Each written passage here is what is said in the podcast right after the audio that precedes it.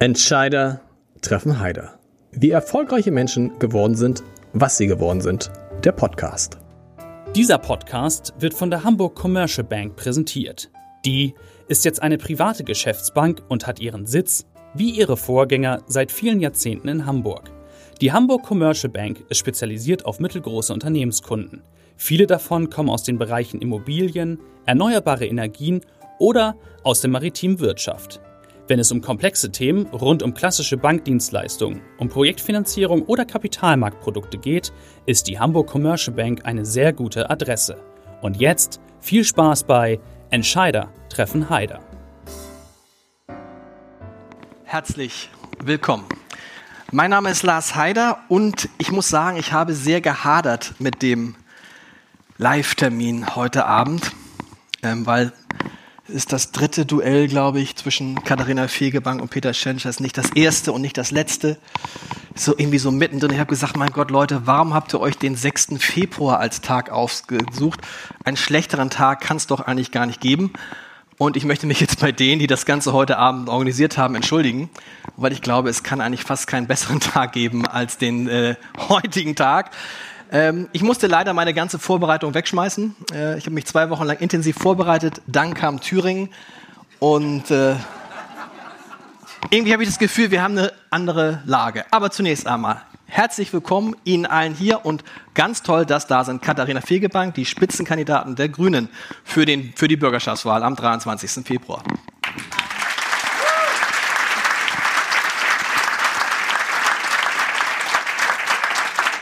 Und den Mann zu meiner Rechten muss ich nicht vorstellen. Normalerweise würde ich immer sagen, Herr Bürgermeister, äh, heute würde ich sagen, weil es ja ein Kandidatenduell ist, würde ich, vielleicht falle ich manchmal in Herrn Tschentscher. Ja, das, das, okay, das ja. kann passieren.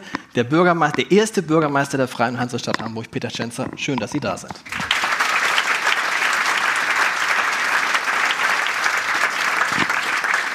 Frau Fegebank, was haben Sie gedacht, als Sie gehört haben, dass in Thüringen ein FDP, FDP-Mann mit den Stimmen von AfD und CDU zum Ministerpräsidenten gewählt worden ist? Schockiert, entsetzt, sprachlos. Ich habe es erst gar nicht geglaubt. Wir sind ja im Moment von morgens früh bis abends spät unterwegs. Und ähm, zwischen den Terminen gucke ich dann mal in mein Handy, was sich so in der Welt ereignet. Und dann poppte das als äh, aktuelle Nachricht auf. Dann habe ich sofort äh, gefragt in meinem Büro, ob das denn stimmt. Ich konnte das wirklich überhaupt nicht nachvollziehen, weil das ja in der Tat ein absoluter Dammbruch ist. Ähm, wenn man an 1924 zurückdenkt, da hat es in Erfurt auch die erste Wahl mit Unterstützung von völkischen Vertretern gegeben, die einen Demokraten äh, dort erhoben haben in eine führende Funktion. Und das war sozusagen auch der Anfang vom Ende der, der Weimarer Republik. Und dieses während den Anfängen, worüber wir viel gesprochen haben in den letzten Wochen und Monaten, das ist jetzt da. Und das, das ist ein sehr beklemmendes Gefühl, weil das ähm, tatsächlich äh, unsere Demokratie ein Stück weit in Frage gestellt hat, unsere liberalen Werte ein Stück weit in Frage gestellt hat und es jetzt wirklich an der Zeit ist, dass spätestens der allerletzte, die allerletzte aufwacht und sieht, was passieren kann, wenn sich Demokraten von Rechten, von offenkundig Rechtsextremen, Faschisten in Ämter wählen lassen. Und ähm, das ist gestern echt eine Zäsur gewesen und im, im, schlechtesten Sinne ein historischer Tag für dieses Land.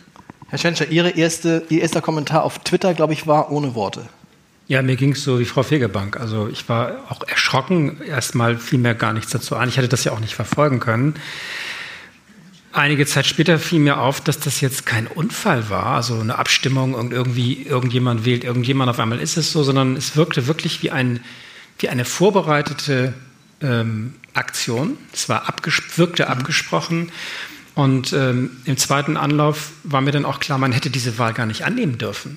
Also wenn so eine Abstimmung erfolgt, man sagen kann, ja, ich hab, wusste auch nicht, dass die mich wählen, aber dann muss man eben sofort sagen, ich nehme diese Wahl nicht an. Und das war dann abends meine erste Schlussfolgerung, zu sagen, das ist wirklich ein schwerer, ein dramatischer, ein tragischer, ein schlimmer Vorfall. Und ähm, nochmal erschrocken war ich dann am nächsten Morgen, als ich in den großen Zeitungen, ich weiß nicht, ob das bei Ihnen im Abendblatt auch so war, diesen Handschlag des Höckes, der Klar. dem FDP-Mensch die Hand gibt und mit einem Gesichtsausdruck, einem triumphierenden Gesichtsausdruck sagt, so, wir haben es euch gezeigt, was wir von eurer Demokratie halten. Das war also ein mehrfaches Erschrecken über diese Entwicklung und jetzt der Rücktritt heute, auch das habe ich wieder so gehört. Ähm, 24 Stunden nach der Wahl. Ja. Der Mensch war 24 Stunden Ministerpräsident. Ja. Unfassbar. 24 Stunden zu lang. Ja. Ist es so, aber ich bin, die Entscheidung ist richtig, sie macht das alles nicht besser oder sie macht das jedenfalls nicht wieder gut. Es ist noch viel zu tun in diesem Punkt. Ich bin auch ein bisschen enttäuscht gewesen über die Stellungnahmen. Das muss ich leider auch zur FDP hier sagen. Das war sehr schwach, was wir dort gehört haben gestern.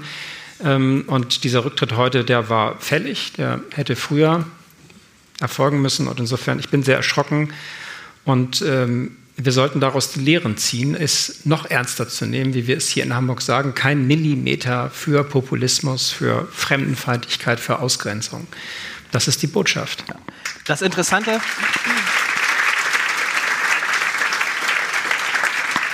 Das Interessante war ja, dass von den im weitesten Sinne betroffenen Parteien, wer am klarsten reagiert hat, Markus Söder. Markus Söder, ich, ich, ich schalte dann, was der, ist mit Markus Söder los? Der Mann ist immer wieder für Überraschung Oder? gut, ja. ja. Wir haben es gesprochen, wir haben gesprochen, es ist ein Tabubruch. Was wird dieser Tabubruch für Auswirkungen haben? Er wird uns hoffentlich noch wacher machen und wirklich zu aufrechten Kämpferinnen und Kämpfern für die liberale Demokratie. Denn man hat gesehen, dass diese Aktion nicht nur geschichtsvergessen gewesen ist, sondern auch vorbereitet. Und was mich jetzt im Nachgang, auch nach all dem, was ich gestern in Interviews gehört, heute gelesen habe und auch mit dem Rücktritt, der ja auch noch mal das ein oder andere Gespräch und Stellungnahmen nach sich gezogen hat, irgendjemand lügt ja auch ganz gewaltig. Ja. Wer hat eigentlich von wann, von wem was gewusst? Äh, das Gestern hieß es noch, man sei da so reingestolpert. Aber auch das sind für mich bekannte Begriffe. Man stolpert in irgendetwas so hinein. Das sind wirklich ganz ernstzunehmende Zeichen, die unsere Demokratie gerade bedrohen. Und jetzt muss es darum gehen, klare Kante gegen rechts, klare Kante gegen Hass und Hetze und auf gar keinen Fall irgendwelches Paktieren, Taktieren mit den Rechten, weder im parlamentarischen Raum noch außerhalb. Und jetzt braucht es neben starken Parlamentariern und starken Regierungen, die Rückgrat zeigen, auch wieder eine sehr starke Zivilgesellschaft, die sich aufmacht, wie es übrigens ja gestern Abend auch passiert ist, an ganz vielen Orten in Berlin, in vielen äh, Städten und äh, Gemeinden, die sich dann aufgemacht haben vor die Parteizentralen der FDP und gesagt haben, Soweit nicht. Wehret den Anfängen und jetzt kommt doch mal wieder wieder zur Besinnung und zur Vernunft. Und ich glaube, das, das werden wir wieder viel mehr brauchen. Und auch diejenigen, die es bisher vielleicht kritisch beäugt haben und äh, gesagt haben, naja, aber so schlimm ist das doch alles nicht. Oder es ist doch weit weg, es spielt sich doch irgendwo im Osten ab. Nein, die Gefahr ist real und die Gefahr ist auch hier. Und das heißt auch für uns hier in Hamburg ähm, kein Millimeter nach rechts.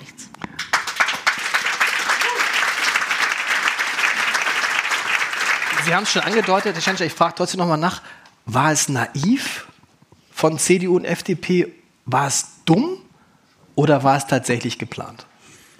Also ich kann ja nur ich, das vom Weiten sehen. Für mich wirkte das wie eine Regie. Ne? Ich erst kandidieren, dann noch, dann zieht der andere zurück, der andere, der dritte tritt aber an, als ich weiß nicht, was die FDP an Stimmenanteilen hat, irgendwas mit 5, 6 Prozent. Fünf Sitze haben sie. Also ja, wie kommt man, wie kommt man auf die Stimmen? Idee, mit so einem Votum als Ministerpräsident anzutreten? Das ist sehr, sehr ich kann einfach nicht glauben, dass das sich so ergeben hat. Ja. Mein Gefühl war, das ist eine Inszenierung gewesen. Ich habe auf Twitter gesagt, ein abgekartetes Spiel.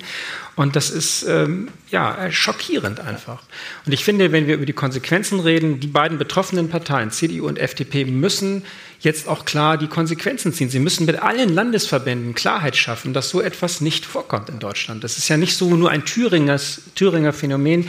Dieses Beispiel hat Bedeutung für ganz Deutschland. Und ich finde, da müssen CDU und FDP auch noch klarer und härter ran, als ich das gestern Abend wahrgenommen habe. Ich weiß zum Beispiel aus äh, den Landesverbänden, wo Grüne mit in der Regierung sind, in den unterschiedlichsten Konstellationen, dass da jetzt heftig auch mit den jeweiligen Partnern gerungen wird. Wie steht ihr eigentlich zu den Vorfällen dort in Thüringen? Und sind wir überhaupt in der Lage, diese Koalition so fortzuführen? Sondern äh, bekennt euch klar, grenzt euch ab und äh, verurteilt das, was da passiert ist. Wir haben jetzt eine Auswirkung, eine Wahl vor uns, nämlich die Hamburger Wahl. Und das äh, ist es ja so, dass die CDU und FDP, ich will nicht sagen, sich ihnen angedient hat, aber gesagt, wenn es eine Möglichkeit gäbe, dann würden wir schon uns eher vorstellen können, mit der SPD zusammenzugehen als mit den Grünen. Hat sich das, es war, ist eh nicht Ihre, wie ich weiß, nicht Ihre Lieblingsvariante. Ja, unsere Vorzugsvariante ist eine andere, aber ich, so wie die Dinge laufen, äh, kann das die FDP die 5%-Hürde kosten. Also das muss man schon mal sagen, dass das auch Auswirkungen hat, weil ich habe gestern überall, wo ich war, ich war ja noch unterwegs, ja. überall gehört, sagen Sie mal, das geht doch nicht und dann kann man die FDP doch in Hamburg auch nicht mehr wählen. Also ich glaube, für die FDP ist es eine sehr schwierige Lage. Möglicherweise verliert verliert sie die Vertretung in der Bürgerschaft und ähm, dann ist das ja auch ein Zeichen. Äh, und insofern ähm, sind die Fragen nach Deutschland, Koalition und Jamaika jetzt völlig andere. Ja. Hat sich das Thema für Sie erledigt? Also was? so eine, eine Deutschland-Koalition? Ja, für mich ist jetzt erstmal entscheidend, was die Wähler, was die Wähler abstimmen am 23. Februar. Und wir haben ja jetzt mehrfach gesagt, dass wir Rot-Grün für eine naheliegende Option halten. Wenn wir die Umfragen sehen, kriegen SPD und Grüne gemeinsam eine sehr, sehr große Zustimmung. Muss man vielleicht nochmal sagen, neueste Umfrage heute, SPD 34 Prozent, Grüne 27 Prozent, also zusammen, zusammen 61 Prozent. Ja. Ja. Und das ist natürlich auch ein Votum, aber es hängt ja immer alles davon ab. Wir brauchen ja einen Koalitionsvertrag, der genau die Dinge auch beinhaltet, die uns wichtig sind. Wir brauchen den Wohnungsbau, wir brauchen den, die Verkehrswende, wir brauchen kostenfreie Kitaplätze. All das ist ja für uns wichtig. Und äh, das ist das Ziel, dass wir das umsetzen können die nächsten fünf Jahre. Gut. Weil für Sie war das auch interessant. Ich hatte am Beginn des Wahlkampfs den Eindruck, dass sich eigentlich das, was man Jamaika, das Jamaika-Bündnis nennt, dass die, die Parteien da sich eigentlich ganz gut verstehen. Dann haben sich relativ schnell ähm, äh, CDU und FDP von ihnen abgewandt. Ich kann mir vorstellen, dass Sie vielleicht darüber am Anfang ein bisschen traurig waren. Nö. Nee. also, okay.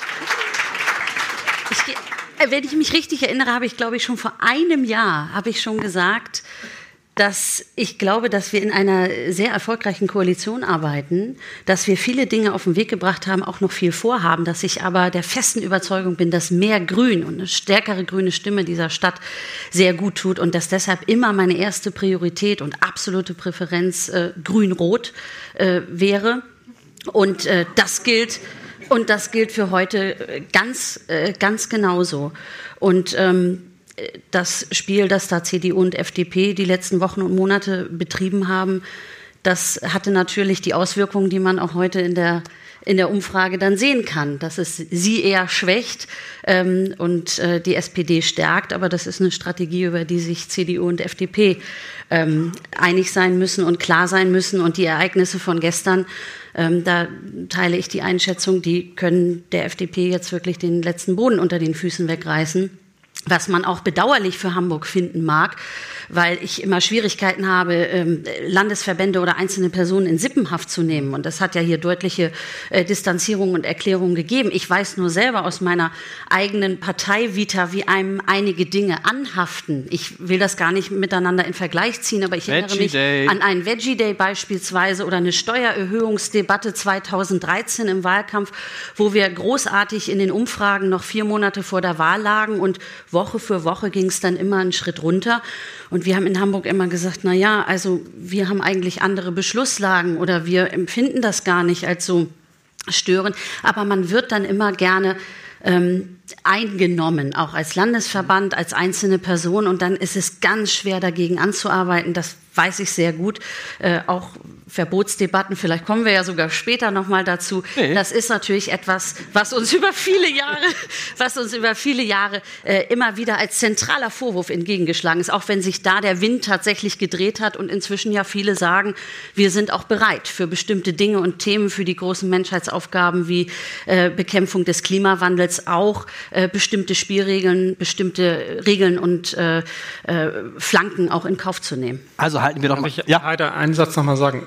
Ich bin skeptisch. Ich habe 2008 noch in Erinnerung. Drei Wochen vor der Wahl hat die grüne Landesvorstand noch definitiv ausgeschlossen, dass es Schwarz-Grün gibt in Hamburg. Ja. Und noch am Wahlabend wurde genau das dann vorbereitet. Peter, ich weiß nicht, ob du dich erinnerst. Daran erinnere wir, ich mich.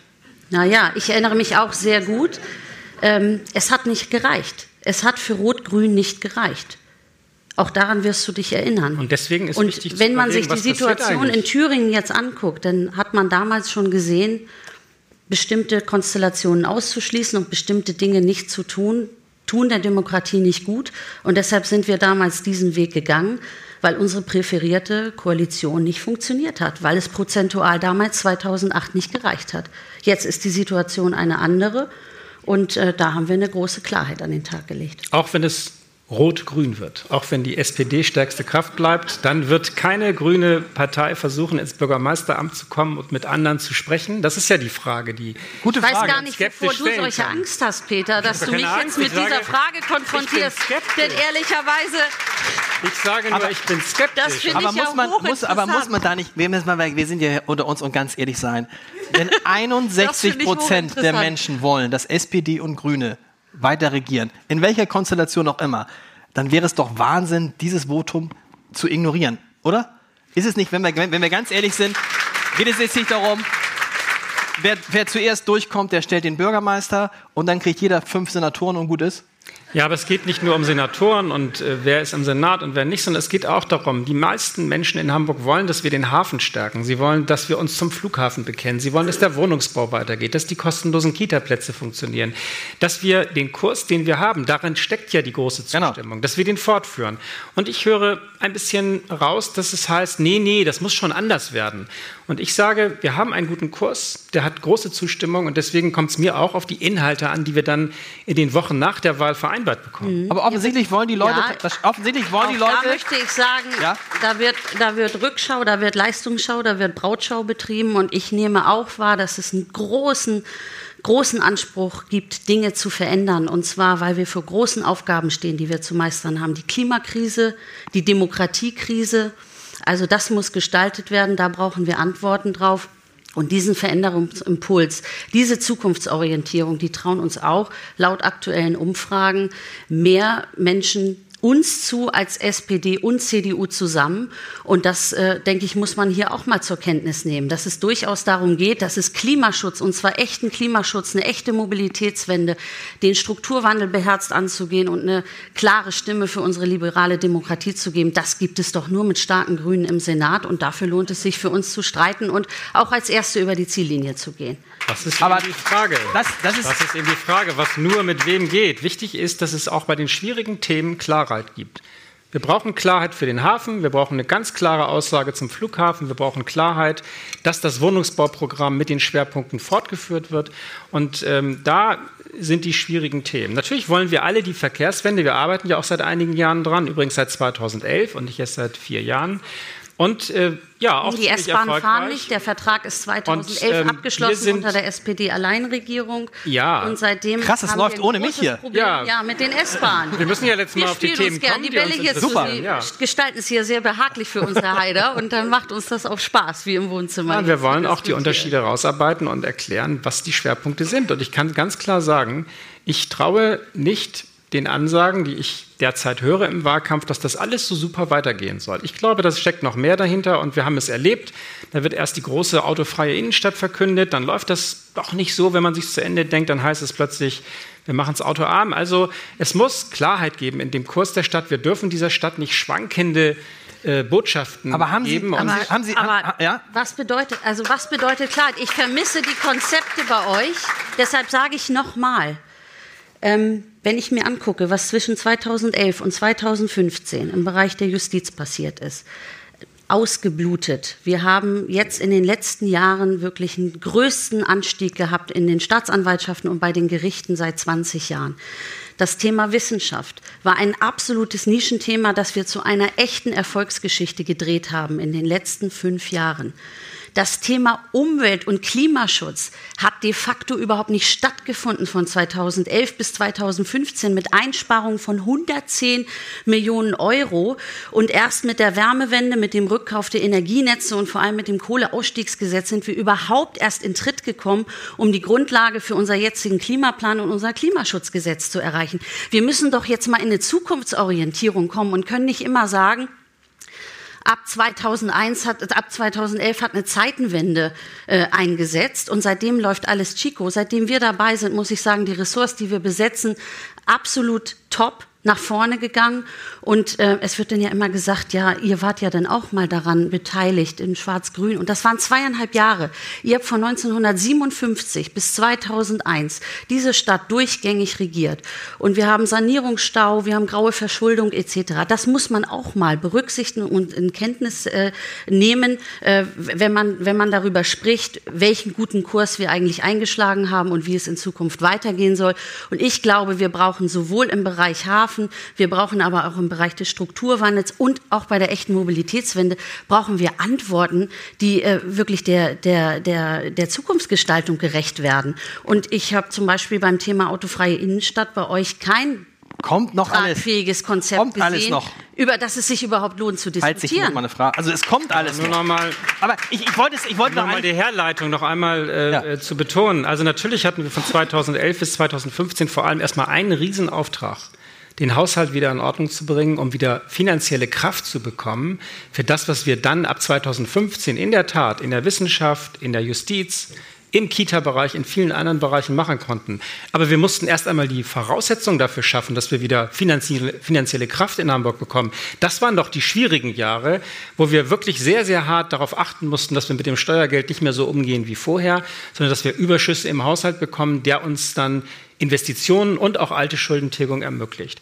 Und wir haben bereits 2011 angefangen, als erste wieder vernünftige U- und S-Bahn-Planung in die Welt zu setzen. Diese Stadtbahn hin und her hat uns nur Zeit gekostet und deswegen können wir natürlich jetzt bis in die Nachkriegsgeschichte zurückgehen.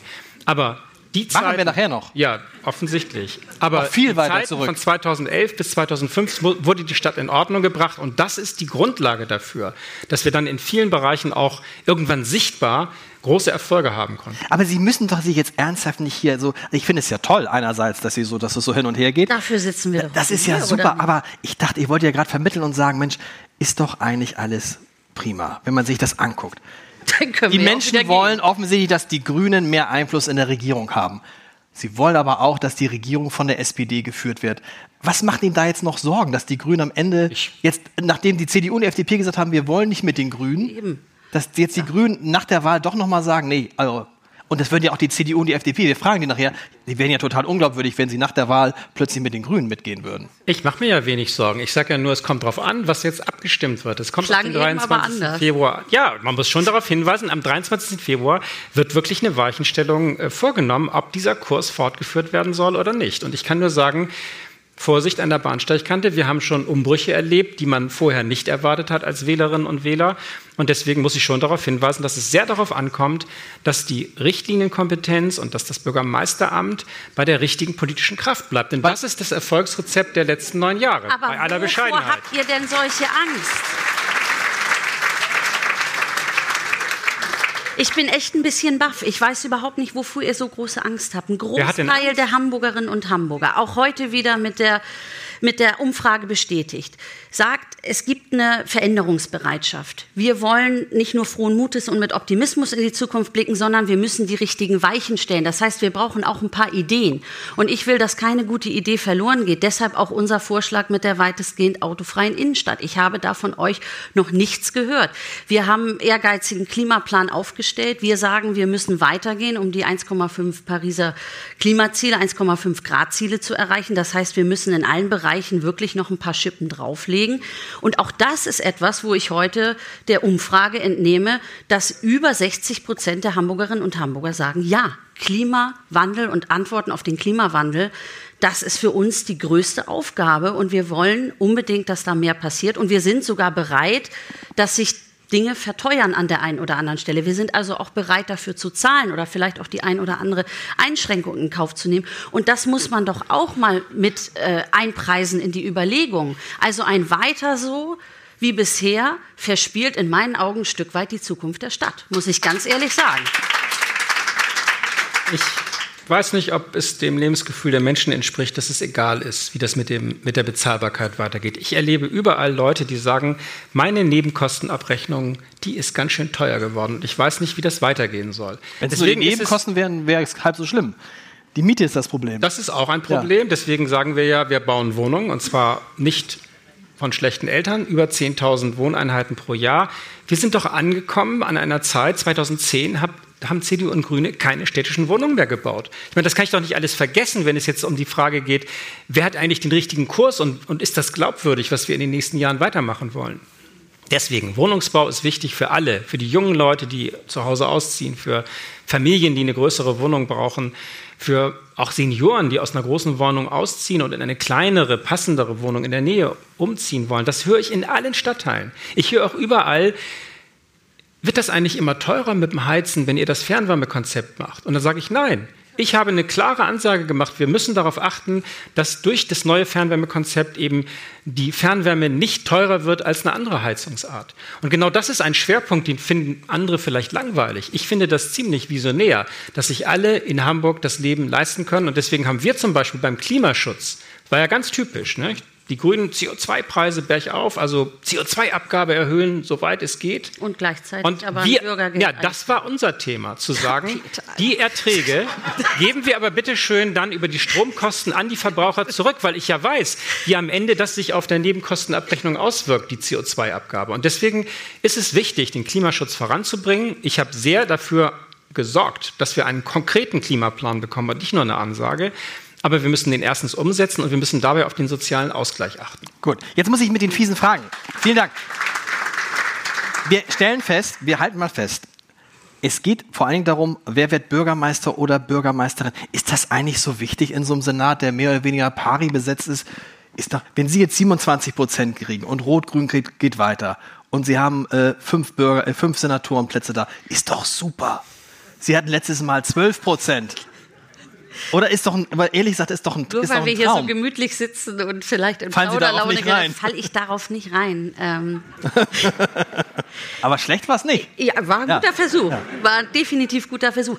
Äh, Nochmal, ich glaube, die Unterschiede werden sehr deutlich und beide Ansätze haben sicherlich auch ganz viel für sich. Und deshalb bin ich ja so froh, dass Hamburg am 23.02., ich glaube, viele haben auch schon gewählt, aber zumindest bei dieser Bürgerschaftswahl eine echte Wahl haben. Nicht nur zwischen zwei unterschiedlichen Persönlichkeiten, zwischen zwei unterschiedlichen Politikstilen, sondern auch zwischen einem unterschiedlichen inhaltlichen Angebot.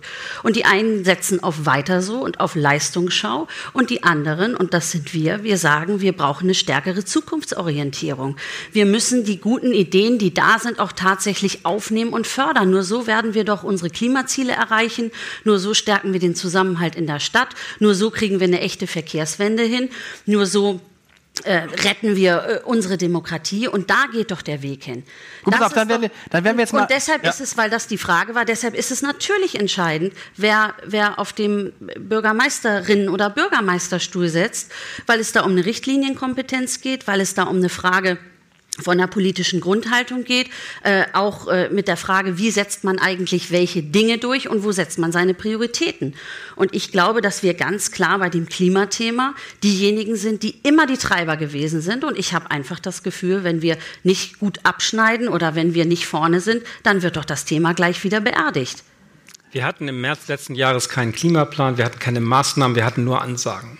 Und ich habe gesagt, das geht so nicht. Wir machen jetzt diesen Plan und habe von der Senatskanzlei aus darauf geachtet, dass das ausgerechnet wird, dass jede Maßnahme beziffert wird im CO2-Betrag. Und das war eine Richtlinienentscheidung, die ich selber treffen musste, weil es von alleine eben aus der zuständigen Behörde so weit nicht gekommen ist. Und deswegen ist es wichtig, auch für solche Themen Richtlinienkompetenz an der richtigen Stelle zu haben. Man muss in diesen Fällen auch klar sagen, es geht voran und das muss man als Managementaufgabe verstehen. Und ich bin ziemlich sicher, dass es, wie Also Frau Fegebank auch sagt, Herr Haider, es ist wichtig, wer diese Richtlinienkompetenz hat. Und ich sehe sie bei uns gut aufgehoben. Und jetzt die große Also Chance. das kann ich ehrlicherweise auch nicht so stehen lassen. Doch, doch, doch, doch, doch. Pass auf. Nein. Jetzt, aber Sie können, jetzt die große Chance, die große Chance. Für jeden eine Frage etwas angewandelt.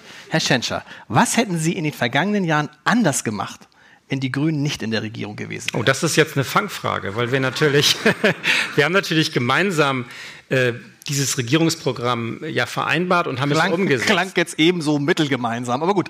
Aber, nein, das Regierungsprogramm für die letzten fünf Aber Jahre, gibt es das haben wir was Sie, an, verhandelt. was Sie anders gemacht haben, wo Sie sagen, mein Gott, wenn die Grünen da nicht gewesen wären, dann hätten wir aber. Nein, wir haben die, das, das ist ja gerade der Vorteil, dass wir doch die stärkste Senatspartei waren und dass wir schon sagen konnten, nein, nein, wir haben es vereinbart, so, so wird es gemacht. Wir haben die großen Themen wirklich so abgearbeitet, wie es vereinbart war. Also nehmen wir mal diesen Rückkauf der Netze.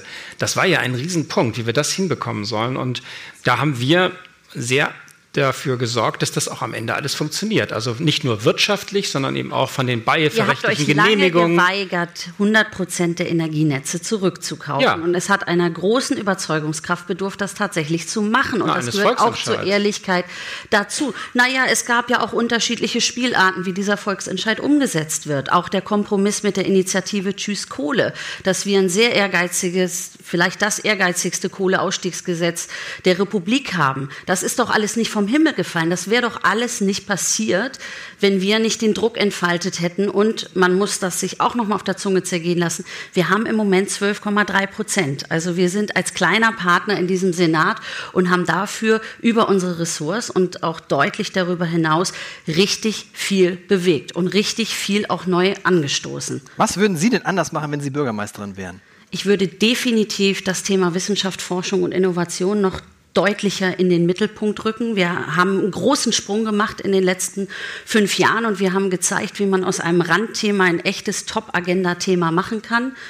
Ähm, mit der Exzellenzuniversität haben wir richtig die Tür aufgeschlagen für ein neues äh, Selbstbewusstsein, nicht nur in der Forschungs- und Hochschullandschaft, sondern ich habe auch das Gefühl, wenn ich äh, mit den Menschen spreche in den Stadtteilen, dass äh, da auch so langsam ein, ein Stolz äh, erwächst für, für unsere Universität und unsere, für unsere Hochschulen. Und ich bin so 100 Prozent davon überzeugt, dass wir das ganz dringend brauchen, um den Strukturwandel, den die südlichen Bundesländer schon vor einigen Jahrzehnten angeschoben haben, dass wir den nur mit Hilfe unserer Universitäten und Forschungseinrichtungen und Transferorganisationen hinbekommen, damit wir aus einer Position der Stärke, der wirtschaftlichen Stärke heraus nicht weiter den Anschluss verpassen mit anderen Metropolen. Wir liegen da jetzt schon im Bruttoinlandsprodukt zurück, sowohl im deutschen Metropolenvergleich, aber auch im europäischen.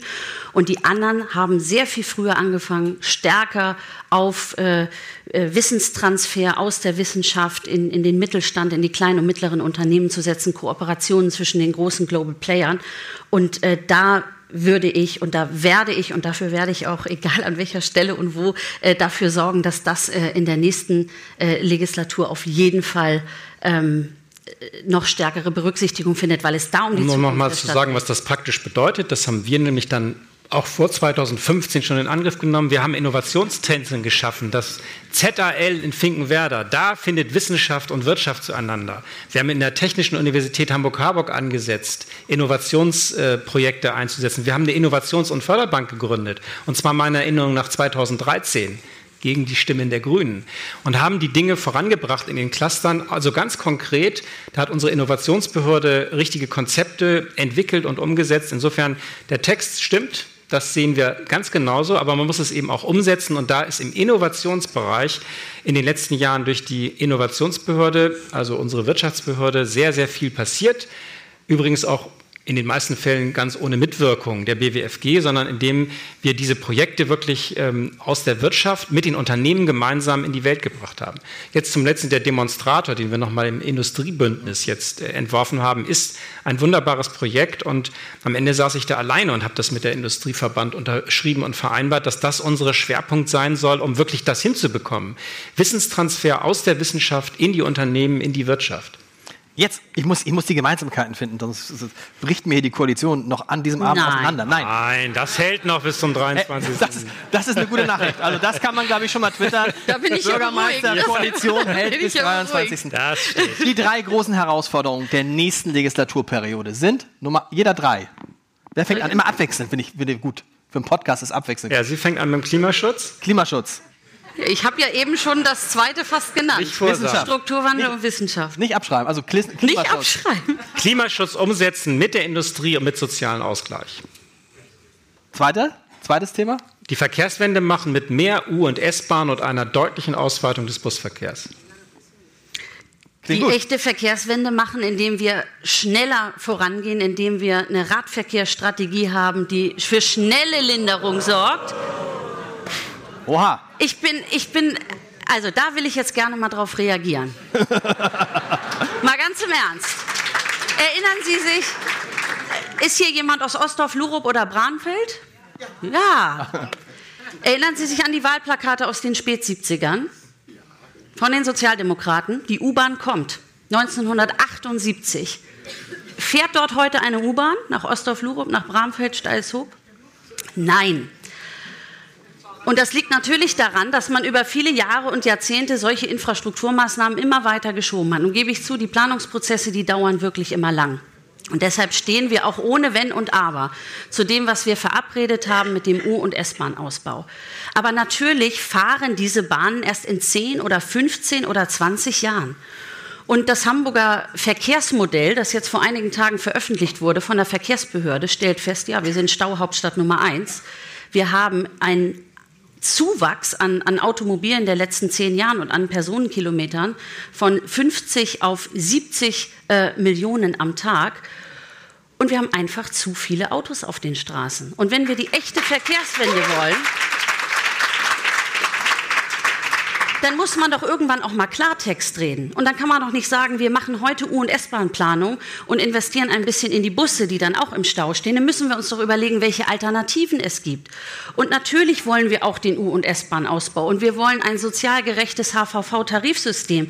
Aber wir müssen doch ein Angebot schaffen für diejenigen, die heute schon gern zu Fuß gehen, die gerne mit dem Fahrrad fahren und das auch gerade im, im innerstädtischen Bereich innerhalb des Ring 2 noch intensiver und noch mehr machen müssen. Und das geht doch alles deutlich deutlich schneller. Und da schafft man dann doch auch schon Entlastungen auf den Straßen. Und deshalb kann ich dieses Oh gar nicht richtig verstehen, weil das natürlich auch Teil einer Mobilitätswende ist, die wir jetzt angehen müssen. Wir da, wir und dazu gehört noch die Auto, weitestgehend autofreie Dazu kommen wir, ich will noch die dritte, die dritte große Herausforderung. Klimaschutz, Verkehrswende und naja, die kostenlosen Kita-Plätze dürfen wir nicht vergessen, den Ausbau der Ganztagsbetreuung, die kostenlose Ganztagsbetreuung. Das ist, läuft aber ja alles schon. Ja das schon. läuft schon. aber nicht von alleine weiter. Wir müssen natürlich weiterhin sehr darauf setzen, dass das Leben für alle bezahlbar bleibt, dass gute Bildung von Kindesbeinen an möglich ist. Und deswegen ist da noch viel zu tun. Wir haben noch zwei, drei Milliarden im Schulbau zu investieren. Wir müssen neue Schulen bauen. Kann es sein, dass die Kitas dann plötzlich nicht mehr kosten? Nein, ja, wenn, wenn Sie die SPD wählen, nicht, dann geht es weiter. Gut, dann wähle aber ich- es ist, ja, aber ich meine, das ist doch die Und wenn Erfahrung. ich, wenn, ich Grüne, wenn ich grün wähle, dann geht es nicht weiter mit den kostenlosen Kita-Plätzen? Naja, Machen Sie das- keinen also Ärger. Wir schrammen jetzt hier hart am, an einer populistischen Kante vorbei, muss ich mal ganz ehrlich sagen. Ähm, ich habe ich hab eben das dritte Thema schon genannt in, in meinem vorherigen Redebeitrag. Ich möchte, dass wir die Zukunftsfähigkeit dieser Stadt sichern, und zwar die Arbeitsplätze von morgen, dass wir unseren Wohlstand sichern und dass wir diejenigen sind, die Produkte made in Hamburg haben, Dienstleistungen made in Hamburg, und dafür brauchen wir den Strukturwandel. Wir müssen unseren Hafen modernisieren, wir müssen ihn fit machen, um klimaneutral und digital zu sein. Wir müssen vor allem aber investieren in Ansiedlung von Innovationen, die technologiegetrieben und die wissenschaftsbasiert sind. Aber das ist ein guter und Punkt. Das Mit dem sind Hafen ganz ist ein- große Anstrengungen. Und wenn Genau. Sie sich angucken, wie das Aber andere Städte hinbekommen haben in den letzten Noch ein 20, ganz 30 Kitas. Jahren, Bayern und Baden-Württemberg laufen uns davon laufen uns davon und wir verharren im Hier und Jetzt und glauben, dass alles, was wir bisher erreicht ist, eben die Leistungsschau. Und, und ich erkenne das an. Wir haben wirklich viel geschafft die letzten Jahre. Und das sagen mir auch alle, mit denen ich immer spreche. Ich habe ja immer Donnerstagabends mit Herrn Kretschmann vor dem Bundesrat sowie äh, Peter Tschentscher mit der SPD vor dem Bundesrat in Berlin jeden Monat donnerstags die Runden und ich berichte aus Hamburg und alle gucken uns neidisch an und sagen, Mensch, erstens, wie es im Zusammenspiel klappt. Eure. Probleme hätten wir gern, Und ne? weil eure Probleme hätten wir gerne, genau. Und trotzdem muss man doch jetzt gucken, wie kommen wir eigentlich gut jetzt durch die 20er Jahre und wie kommen wir gut in die 30er Jahre. Und da fehlt mir einfach eine Zukunftsorientierung und nicht nur ein ähm, Pochen darauf, dass ein Weiter so wie bisher tatsächlich äh, die Antworten auf die großen Fragen, die in den letzten Monaten äh, die gesellschaftlichen Debatten bestimmt haben. Jetzt aber, wir Ähm, wollen direkt dazu wir was sagen. Noch mal einmal, weil das alles immer plötzlich keine Rolle spielt. Die kostenlosen Kita-Plätze sind keine Kleinigkeit und es geht auch nicht von alleine weiter. Wir müssen viele Erzieherinnen und Erzieher ausbilden und richtig. einstellen. Wir müssen an ganz vielen Orten noch weitere Kitas bauen. Das ist ein Riesenthema. Und das Gleiche gilt für den Schulbau. Das ist nicht von alleine. Wir müssen uns weiter so energisch drum kümmern, wie wir das 2011 begonnen haben. Und Ja, ich will jetzt nicht schlechte Stimmung machen, aber CDU und Grüne haben 2010 die höchsten Kita-Gebühren aller Zeiten hinterlassen. Und wir hatten Studiengebühren.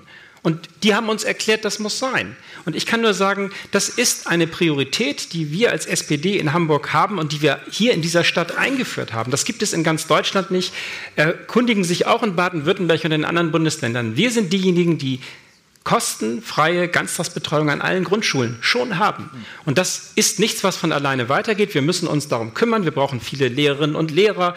Wir müssen viel in der Pflege machen. Das klingt alles so unspektakulär, aber das sind Dinge, die jeden Tag die Leute angeht. Und deswegen will ich gerne über die Innovationsstrategie unserer Stadt weiter diskutieren. Aber diese grundlegenden Fragen, die sind für Hamburg sehr, sehr bedeutsam. Was machen wir denn?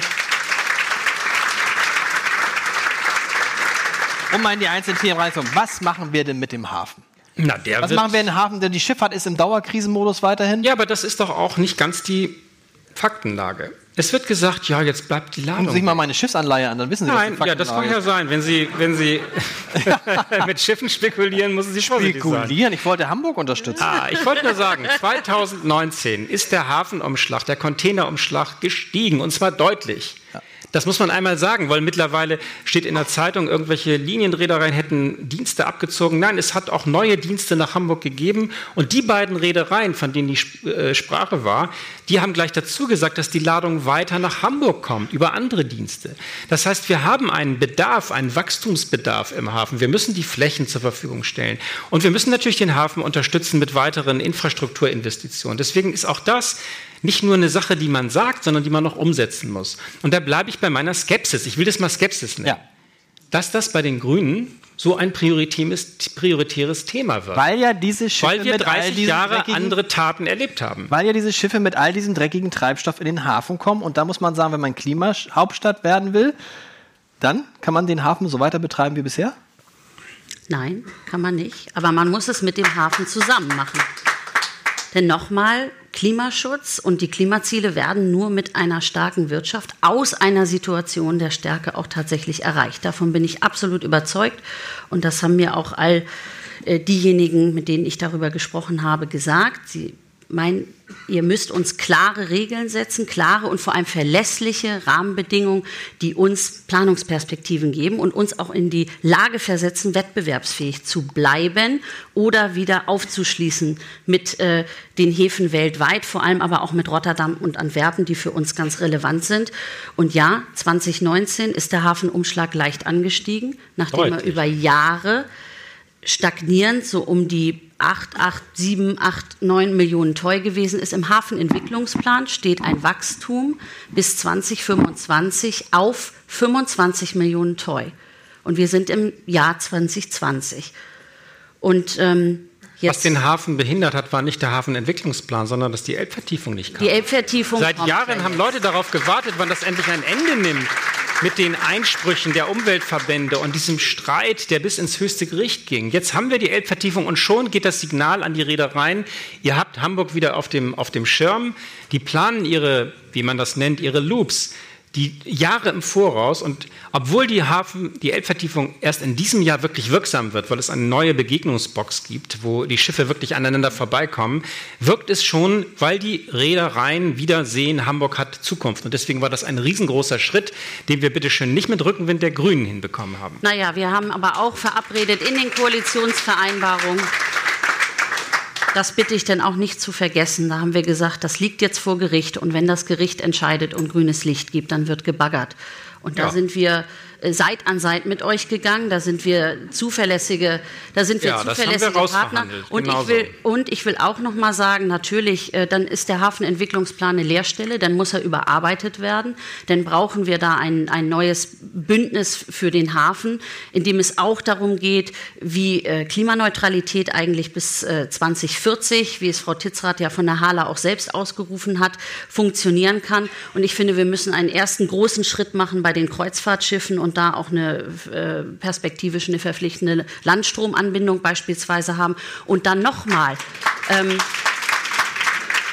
Sehen Sie genauso, Herr Aber, Schenscher? ja, ich, das, ist schon, das ist schon beschlossen. Ich meine, das haben wir bereits veranlasst, dass wir die großen äh, freiwilliger Containerliegeplätze Basis. Und Auf freiwilliger wir haben jetzt Basis. erstmal die Infrastruktur zu schaffen, die nächsten zwei, drei Jahre. Alle drei großen Containerterminals bekommen jetzt einen Landstromanschluss.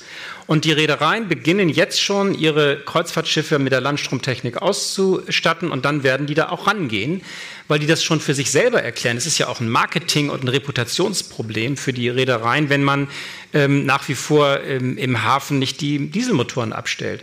Insofern ist das genau die richtige Richtung. Wir sind übrigens die Ersten, in Europa, die das so systematisch machen mit dem, äh, mit dem Landstromausbau. Das ist in der Tat beschlossen und das setzt die HPA und die Wirtschaftsbehörde um. Sie wollen beide, dass Hamburg die Klimaschutzhauptstadt Europas wird. Ja. Wie, wie, das, ja, wie soll das gehen? Wie soll das wir- gehen und was bedeutet das ökonomisch? Indem auch? wir konkrete Pläne machen, nicht in Talkshows über Jahreszahlen streiten, sondern sagen, wir müssen so schnell wie möglich vorankommen. Wir haben jetzt 400 Maßnahmen vereinbart. Es geht jetzt darum, dass wir die umsetzen. Und wir, es geht darum, dass wir neue Ideen bekommen, die wir auch noch konkretisieren. Wir haben zum Beispiel in diesem Bündnis äh, für die Industrie der Zukunft noch eine Reihe an großen Ideen, die jetzt konkretisiert werden, wo wir in, nicht in, in wenigen Tonnen, sondern richtig im hunderttausenden Tonnen Größenordnung CO2 reduzieren können. Mit einer Industrie, die heute schon viel, viel besser ist als im weltweiten Durchschnitt. Ich sage immer das mit der Kupferindustrie.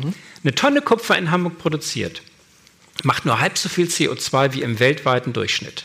Und deswegen sage ich den jungen Leuten bei Fridays for Future, wir müssen unsere Industrie noch besser machen. Wenn wir die aber schließen, dann wird das Kupfer auch noch in Indien, in China, in den USA produziert mit doppelt so viel CO2. Und dann haben wir mit dem Klima, weltweiten Klima nichts gewonnen. Deswegen so dringend mit der Industrie gemeinsam und der Wissenschaft solche Projekte voranbringen. Dort erreichen wir sehr viel. Und ich bin auch sicher, dass wir es noch schneller erreichen, als es derzeit im Plan steht, weil wir ja im Plan nur das machen, was wir jetzt schon ganz konkret beschreiben können. Aber es gibt noch viele Projekte, die da in den nächsten Jahren dazukommen. Und deswegen ist meine Botschaft nicht über Jahreszahlen streiten, sondern anfangen und die größten und schnellsten Schritte zu Anfang machen. Luisa Neubauer von Fridays, schreiben an. Luisa Neubauer von Fridays for Future wünscht sich, dass Hamburg spätestens 2030 klimaneutral ist. Nicht zu schaffen?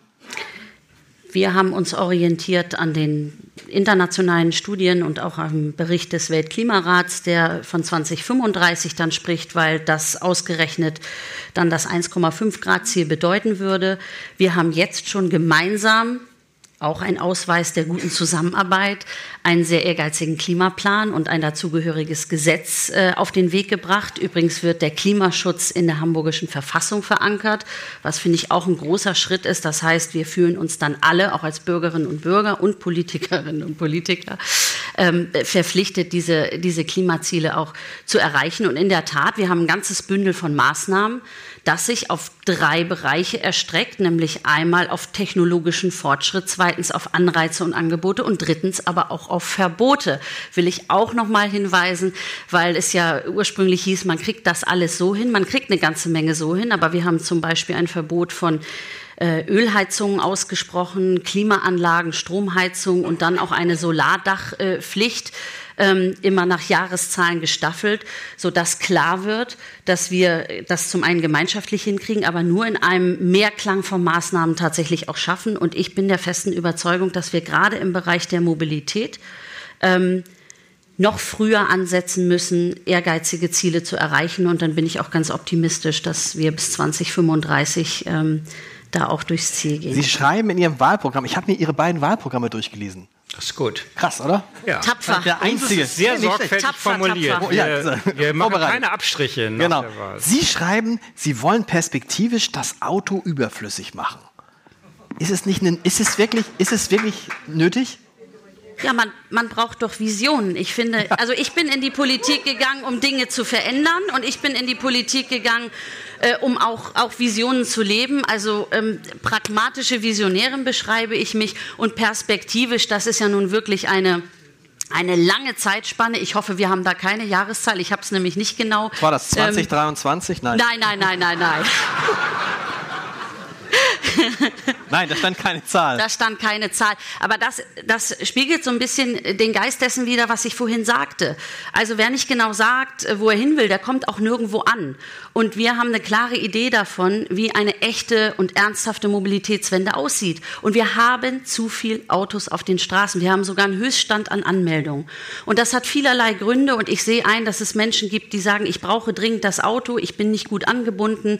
Oder der Bus ist immer voll, die Bahn fährt nicht. Ich sage nur Harburg und Bergedorf werden wahrscheinlich auch einige hier sein. Das ist das größte Ärgernis mit den S-Bahnen. Da ist auch, finde ich, über lange Zeit echt geschlafen worden. Seit 2011 gibt es den Vertrag ähm, mit der Deutschen Bahn und seitdem ist nichts passiert, außer dass die Leute warten und warten oder stehen bleiben in einer vollen Bahn. Und da muss man einfach der Deutschen Bahn noch sehr viel stärker wirklich Beine machen und Maßnahmen ergreifen, wo es jetzt so langsam losgeht, um die Strecken besser abzusichern und so weiter äh, und auch äh, die, digitalen Prozesse umzustellen. Aber darum geht's, ja, dass die Angebote äh, so da sind und zwar für alle Verkehrsteilnehmerinnen und Verkehrsteilnehmer, diejenigen, die zu Fuß gehen, diejenigen, die ähm, aufs Fahrrad setzen, diejenigen, die auf den öffentlichen Nahverkehr setzen oder sogenannte Sharing Dienste. Ähm, und dann kann ich mir das vorstellen. Andere Städte machen sich da doch auch einen Weg. Und ich finde, wir müssen doch an einigen Stellen mal ein bisschen ehrgeiziger sein und ein bisschen mutiger und sagen, wir trauen uns zu, das zu sagen. Ähm, das kann in, in 15, in 20, in 30 Jahren sein. Aber wenn man keine Idee davon hat, wie künftig eine Stadt aussieht oder wie ein Stadtkern aussieht, äh, dann weiß man doch auch gar nicht, wie man da hinkommen soll. Stadtkern ist ein gutes Stichwort, Herr Schenscher. Wird es die autofreie, die autofreie Innenstadt nicht so oder so kommen? Darf ich noch einen Satz sagen? Also, ja. Die Reihenfolge ist immer wichtig. Natürlich werden wir in Zukunft weniger Autos haben in Hamburg. Aber das erreichen wir nicht dadurch, dass wir jetzt Autos verbieten und aussperren und die Innenstadt autofrei für autofrei erklären, sondern indem wir erst einmal das tun, was andere erfolgreiche Metropolen auch tun, nämlich U-Bahn bauen. Genau das ist das Konzept. Jetzt die Alternativen. Ne, die Stadtbahn, Herr Weinberg, ist nun leider das, das Einzige, was wir im Straßenraum nicht mehr unterbringen können. Wir brauchen den Straßenraum frei und deswegen ist es ihnen ja auch nicht gelungen, die Stadtbahn zu realisieren, als sie das versucht haben. Wichtig ist, dass uns klar wird, unser Straßenraum ist begrenzt. Wir können am 23. Februar nicht darüber abstimmen, dass alle Straßen mal 10 Meter breiter werden. Also müssen wir versuchen, Verkehre aus dem Straßenraum rauszunehmen über U- und S-Bahn, die im Zentrum überwiegend unterirdisch führen. Das ist die Lösung, wenn Sie in Shanghai, wo ich mit einiger großen Delegation gewesen bin, in Shanghai hat man das größte U-Bahn-System der Welt gebaut. Die sind etwas schneller in den Planungsprozessen als wir. Und im oberirdischen Straßenraum langsam läuft es dann auch besser. Und genau das ist der Plan. Erst die Alternativen schaffen. Die Busangebote, die wir machen, die werden ja angenommen. Die Expressbuslinien, die wir jetzt von Bergenhof nach Wandsbek, von Bergenhof nach, nach äh, Harburg anbieten, die sind voll. Und ein Bus mit 70 Fahrgästen macht viel weniger Straßenraum in Anspruch als 70 PKWs. Und deswegen die Alternativen schaffen, da auch Druck machen. Wir haben jetzt mehrere Stufen hinter uns, dass wir mehr Busse und Bahnen einsetzen.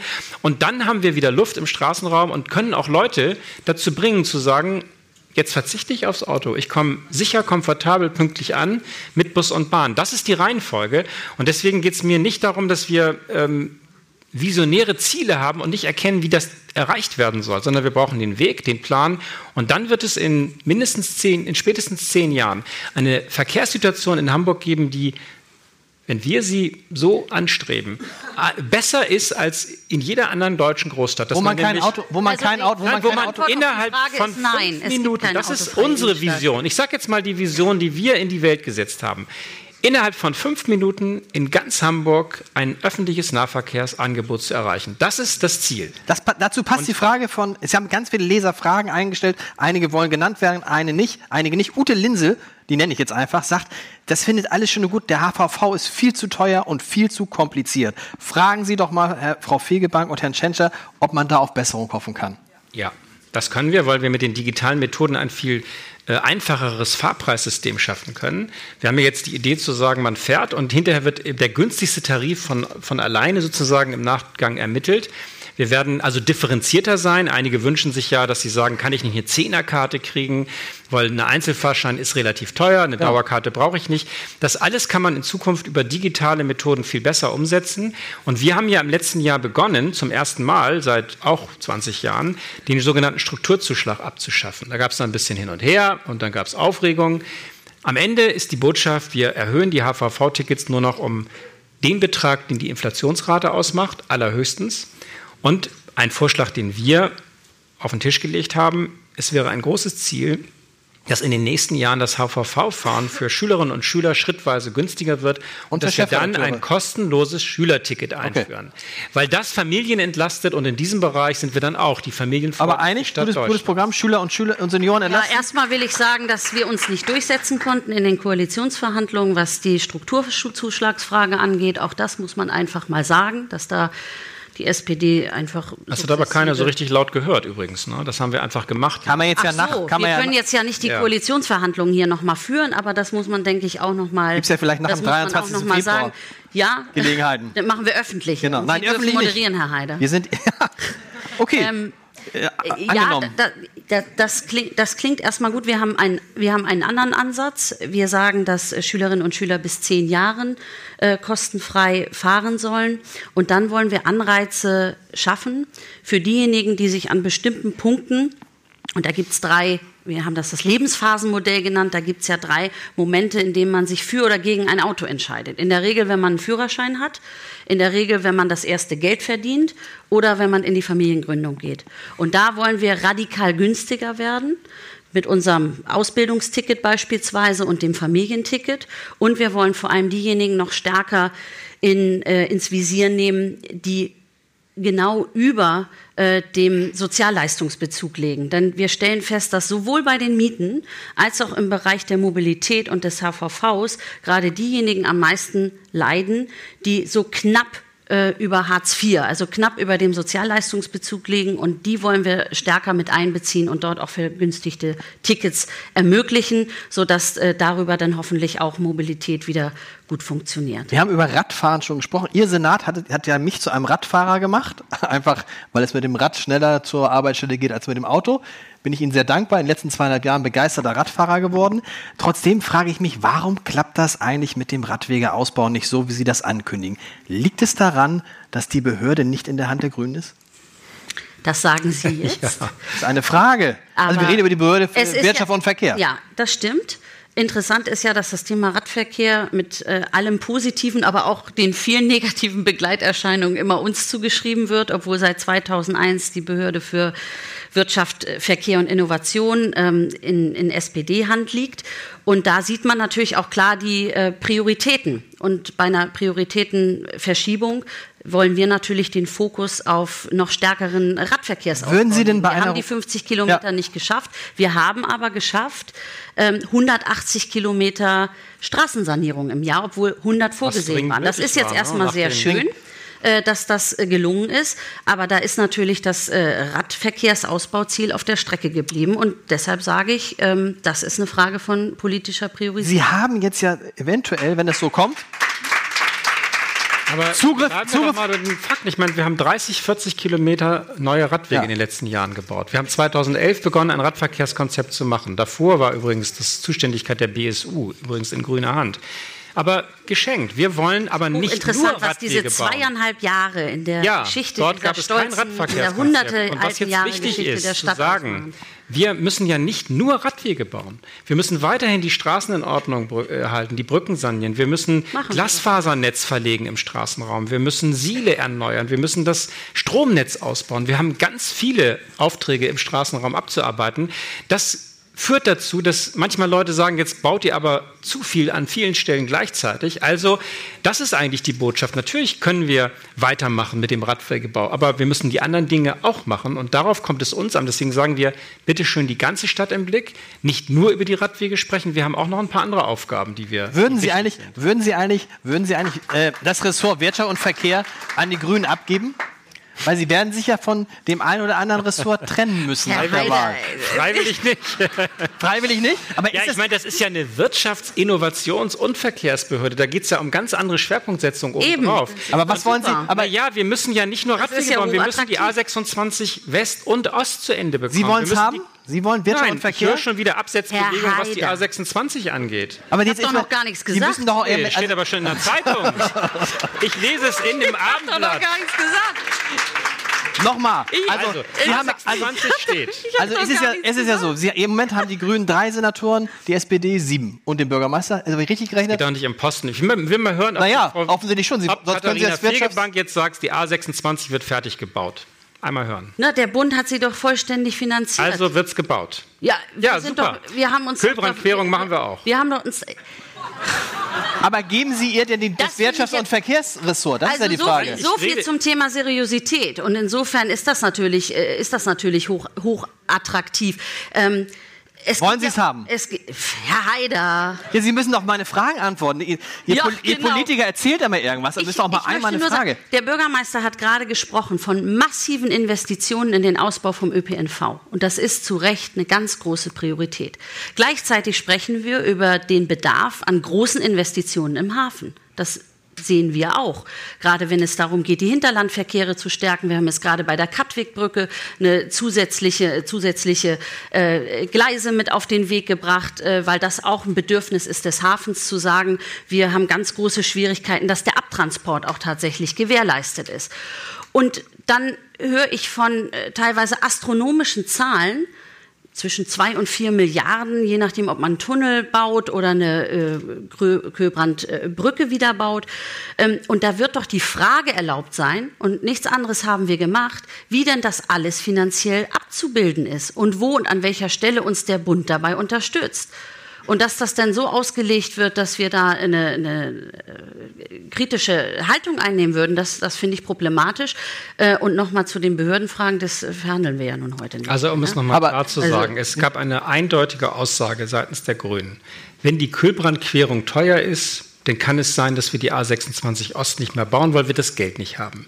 Und ich habe auch in der Zeitung schon gelesen, dass es heißt, vielleicht ist das ja gar nicht so nötig. Eine Kühlbrandquerung, wenn sie gut ist, reicht ja aus.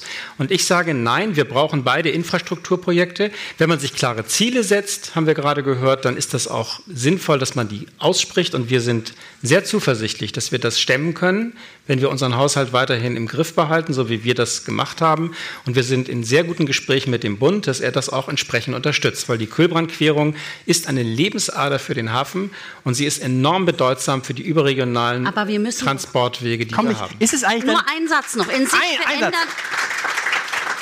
in sich verändernden Zeiten ist es, finde ich, angezeigt, an bestimmten Stellen auch mal innezuhalten und zu überlegen, und ob keine man bestimmte Sachen so braucht. Alle Achtung, das höre ich wirklich heute Abend zum ersten Mal. Das habe ich nicht gesagt. Ach so, ja. Also erst heißt es Absetzbewegung. Ich habe doch nur gesagt, erstens müssen wir uns über Finanzierung aus, äh, äh, auseinandersetzen und wer das macht bei all dem, was wir vorhaben in den nächsten Jahren. Und die zweite Frage ist doch mit dem Hafen tatsächlich äh, darüber so ins Gespräch zu kommen, ob das, was man sich vor vielen, vielen Jahren einmal vorgenommen hat als die richtige Lösung, ob die überhaupt noch mit den Fragestellungen von Klimaneutralität, von Digitalisierung, von äh, Ansiedlung neuen neuen Unternehmen, von neuen Mobilitätsformen, ob das wirklich die Antwort ist. Und wenn die Antwort ja ist, dann ist klar, dass wir das machen. Aber, aber immer anzunehmen, dass eine, eine äh, Vermutung, die man vor 10, 15 Jahren angestellt hat, auch im Jahr 2020 oder 2023 äh, noch die richtige Antwort ist, da, das, das finde ich so ein bisschen zukunftsvergessen. Ein Gespräch mit jemandem, ein Gespräch mit jemandem, der sich im Hafen auskennt und man kriegt sofort die Antwort, die Kühlbrandquerung ist unglaublich bedeutsam. Da gibt es keine Diskussion bei irgendjemandem, der sich im Hafen auskennt. Und im Grunde gilt das Gleiche für die A26 Ost. Jeder, der weiß, wie die übergeordneten Verkehrsströme sind und wie wir die Stadtteile entlasten, der sagt sofort, selbstverständlich brauchen wir die A26 Ost auch. Sie wird in einem Tunnel gebaut an Wilhelmsburg vorbei, damit es zu keinen weiteren Belastungen kommt. Und insofern sind diese beiden Projekte sehr, sehr bedeutsam. Und wir werden keinen Koalitionsvertrag machen, wo drin steht, das werden wir mal offen halten, wie es so weitergeht. Das funktioniert denn, so nicht. Ist es dann eigentlich richtig, ist es dann eigentlich richtig dass dass das Wirtschaftsressort, und ich glaube, es wird es nicht mehr so sein, in der Hand eines parteilosen Senators jetzt seit neun Jahren ist? Ist es nicht an der Zeit, dass es mal wieder, also es wird so kommen, oder?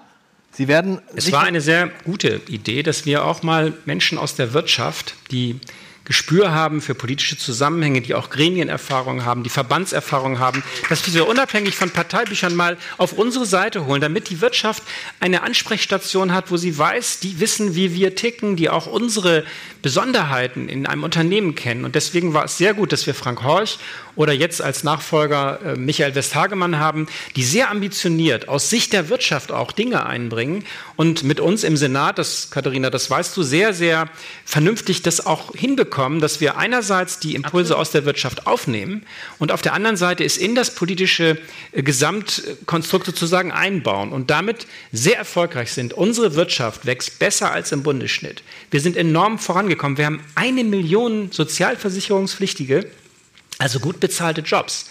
Und, und das ist ja nach der guten Bildung das nächste, dass alle ja. jungen Leute auch eine berufliche Perspektive haben. Und ich habe gelernt, Sie würden das Wirtschaftsressort gern behalten und Sie würden es gern haben. Kann man das so festhalten? Nee, das kann man so nicht oh, festhalten, Herr Ich hab's gefürchtet. Dann was anderes, was anderes. Gibt es eigentlich das Ziel noch, dass der nächste Senat möglichst, wie soll ich sagen, paritätisch besetzt werden soll? Nämlich gleich viel Frauen ja. und gleich viel Männer? Ja. Natürlich. Das bedeutet aber ganz schön Umbau. Ja, wenn aus. Äh, Oder ja, wissen, wissen, das, wissen Sie das, Umbau? die amtierenden Senatoren? Ja, aber es, es ist tatsächlich ans, unser Anspruch. Ist der Anspruch, weil im Moment haben wir eine klare, sind es sehr viele Männer. Klar, wenn jetzt von drei Senatsmitgliedern der Grünen äh, zwei, schon zwei weiblich Männer. wären, da Ja. sind schon zwei Männer, eine Frau, das ist nur ein Drittel. Also das Ja. insofern. Aber das vielleicht haben bleibt- die Staatsräte vielleicht bei uns hilft mit eingerechnet. Da haben Nee, wir wir 2 ziehen. zu 1. Okay. Aber das Ziel bleibt Also wir sind tatsächlich paritätisch besetzt. paritätisch besetzt. Wir haben ja auch genau das haben wir ja auch vorangebracht. Wir haben zum Beispiel die Aufsichtsgremien der Stadt sehr systematisch äh, mit, äh, mit Frauen auch besetzt. aber die Regierung ist männlich, sehr männlich. Ja, aber wir haben, ich sage ja nur, was unsere Strategie ist. Ich meine, die zuständige Senatorin kann ja noch mal sagen, was sie für die Gleichstellung in Hamburg die letzten fünf Jahre gemacht hat. Oh, da kann ich eine ganze Menge Ja, berichten. bitte Darf nicht. ich? Ein Punkt jedenfalls haben wir aus der Finanzbehörde und in der Senatskommission für öffentliche Unternehmen sehr sorgfältig beachtet, dass wir äh, die Gremienbesetzung so vornehmen, dass wir jetzt beim Frauenanteil in den Aufsichtsgremien nicht ganz bei 50 Prozent, aber deutlich über 40 Prozent sind. Wir haben auch Geschäftsführerinnen und Vorstände, Frauen als Vorstände in den großen Unternehmen eingestellt. Ähm, Frau Titzrath ist bekannt als Lady im Hafen. Ja, Ah, von, von den hängen auch 20 immer noch großen Unternehmen sind Also drei, man haben, sind, werden drei von Frauen geführt. Ja, Ja, aber, die, aber das ist sehr gut schönreden. vorangekommen. Unsere HGV-Chefin, also unsere Konzerngesellschaft HGV, hat eine erste Geschäftsführerin. Daran äh, arbeiten wir. Das ist bei den Geschäftsführungen, weil sie eben nicht so alle paar Jahre regulär neu gewählt werden, sondern weil sie eben für eine längere Amtszeit zustande kommen, ist das gut vorangekommen. Und das ist schon unser Ziel. Das gilt auch für den Senatsbesetzer. Der Senat ist das eine, das Parlament ist das andere. Da haben wir fast einen historisch niedrigen Stand von Frauen aktuell in der hamburgischen Bürgerschaft sitzen. Und unser Ziel ist tatsächlich, dass wir prüfen lassen, weil das rechtlich nicht äh, ganz äh, einfach ist und auch nicht unumstritten, dass wir das Thema Parität, also tatsächlich auch die Listen mit 50 Prozent Frauen zu besetzen über die Parteien hinweg, um dann auch einen entsprechenden Frauenanteil im Parlament zu haben. Das halte ich für absolut entscheidend. Jetzt habe ich sie nämlich ausgetrickst. Wissen Sie warum? Jetzt weiß man, dass es eine weibliche grüne Wirtschaftssenatorin geben wird. Richtig? Ich kann Ihnen nicht folgen. Wundert es Sie eigentlich, dass dieses Thema Mann, Frau, man hätte ja Aber gedacht, Herr Haider, ja, da können Sie jetzt Frau Fegebank und mir, aber beiden ein bisschen Rückenwind geben. Das Problem mit den Frauen in den Fraktionen, das haben andere, nicht die Grünen und nicht die SPD. Ne? Da gibt es ein paar Fraktionen, die ganz weit hinter uns liegen. Und insofern ist diese Überlegung, ein Paritätsgesetz mal zu prüfen, das ist eine gemeinsame Idee von Grünen und SPD. Ich weiß nicht, ob Ja. FDP auch dabei war. Bin ich mir jetzt nicht Nein, so sicher. ganz und gar nicht. Aber da sind wir uns schon sehr einig, dass wir das gemeinsam voranbringen. Sie haben da nichts mit zu tun. Sehr gut. Sehr gut. Sag mal, wollen wir noch ein bisschen über Immobilien, mein Lieblingsthema, sprechen? Ähm, Unbedingt. Unbedingt. Der Wohnungsbau ist mindestens so wichtig wie die Die, Grünen, die Grünen haben vorgeschlagen, unter anderem keine Einfamilienhäuser mehr einzuplanen in neuen Bebauungen. Das hat Rot-Grün im oder In- in- in- in- Grün-Rot im Bezirk Nord, Nord, genau. vorgeschlagen. Ist das eine gute Idee? Sie, und Sie haben in einem äh, Podcast, den ich sehr, sehr gern höre, äh, gesagt, Den dass, mit mir, oder? Ja, genau. Ach Also, so. nein, also meinen eigenen. Ähm, äh, äh, äh, äh, gesagt, ja, Sie können sich das auch vorstellen. Für ganz Hamburg als Modell. Nee, Keine Einfamilienhäuser mehr in Bebauungsplänen, die es noch nicht gibt. nein. Also erstens geht es ja um neue Bebauungspläne. Sag ja, die es noch nicht Und gibt. zweitens geht es nicht darum, das jetzt einer ganzen Stadt oder jedem Bezirk überzustülpen, sondern da habe ich großes Vertrauen in unsere handelnden Akteure vor Ort und da regieren wir ja in den unterschiedlichsten Konstellationen erfolgreich, mal weniger erfolgreich äh, tatsächlich äh, auch mit. Und das muss dann natürlich auch zu den Strukturen in den Stadtteilen passen. Man kann ja nicht sagen, ähm, dass äh, dort, wo jetzt sowieso schon viel Einfamilienhausbebauung ist und es äh, neue Areale zu erschließen gibt, dass man darauf dann verzichtet. Das halte ich nicht für sinnvoll. Aber dort, wo jetzt ohnehin schon eine hochverdichtete äh, Situation vorzufinden ist und Bebauungspläne neu zu gestalten sind, ähm, ist das zumindest eine überlegenswerte Idee. Und dass äh, die grün-rote ähm, äh, Koalition in Nord da diesen Vorstoß gewagt hat, finde ich gut, weil ich immer gut finde, wenn man Ideen hat, über die man streiten kann.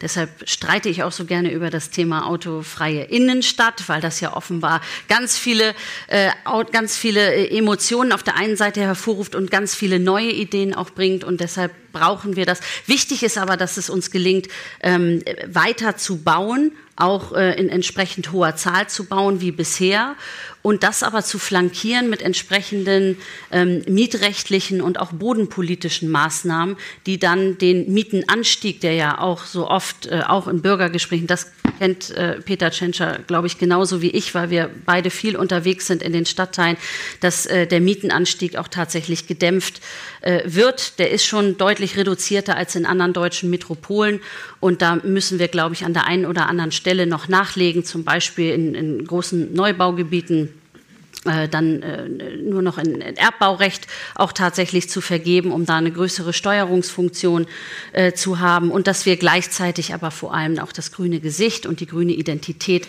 der Stadt erhalten. Da haben wir ja eine Verabredung mit der Initiative Hamburgs Grün erhalten getroffen, so dass die bestehenden Grünanlagen, Naturschutzgebiete nach einem Schlüssel immer wieder neu bewertet und auch aufgewertet werden und dass es uns aber auch gelingt, da brauchen wir auch die Bürgerinnen und Bürger, künftig weiter Grünflächen auszuweisen, neue Parks zu schaffen. Wir haben jetzt zum Beispiel demnächst einen tollen neuen Park, wo noch vor einiger Zeit eine sechsspurige Straße durchging. Wahrscheinlich erinnern Sie sich, Marseilla Straße Richtung CCH. Da ist demnächst ein Park in der Verlängerung von Planten und Blumen. Wir haben neue Naturschutzgebiete ausgewiesen und wir haben gerade vorgestellt das Konzept Alsterbille Elbe, wo über vier Kilometer lang entlang unserer Flüsse eine äh, Parklandschaft äh, entsteht. Und das finde ich ganz großartig. Klingt alles. Dass wir uns darüber auch. Ja, das ist auch richtig. Gut, aber um nochmal klar zu sagen, ich bin dafür, dass wir auch in neuen Bebauungsplangebieten Einfamilien- und Reihenhäuser vorsehen. Das ist für die gesamte Stadt sehr gut möglich und das können wir, das sollen wir auch wollen. Wir haben eine gewachsene Struktur. Im Zentrum eine engere Bebauung, so hat das der damalige Oberbaudirektor Fritz Schumacher mal beschrieben, und in die Peripherie hinein eine geringere Bebauung. Irgendwann ist es mit mehr Platz auch möglich, Einfamilienhäuser und Reihenhäuser zu bauen. Und das sollten wir in allen Bezirken auch wollen. Ich jedenfalls finde es richtig. Und wir haben an den Magistralen, wir haben im inneren Bereich, ich wohne ja in Barmbek, dort haben wir viele hundert Wohnungen gebaut. In schon bestehende Stadtteile hinein. Und in Barmbek ist das Leben dadurch nicht unattraktiv geworden. Wir haben Baulücken geschlossen, wir können verdichten und deswegen können wir in anderen Bereichen uns auch mit den Flächen so befassen, dass wir dort Einfamilien- und, und Reihenhäuser bauen. Die Grünen haben auch vorgeschlagen, die, der, den Anteil von geförderten Wohnungen in angesagten Vierteln von 30 auf 50 Prozent zu erhöhen. Gute Idee? Naja, wir haben jetzt vor allem mal begonnen, in der Hafen City Sozialwohnungen zu bauen. Das hatten ja andere auch vergessen. Mhm. Und wir haben jetzt in der Hafen City Sozialwohnungsbau, geförderte Wohnungen. Wir haben in allen Bezirken, vor allem dort, wo es das bisher nicht gab, soziale äh, geförderten Wohnungsbau gemacht.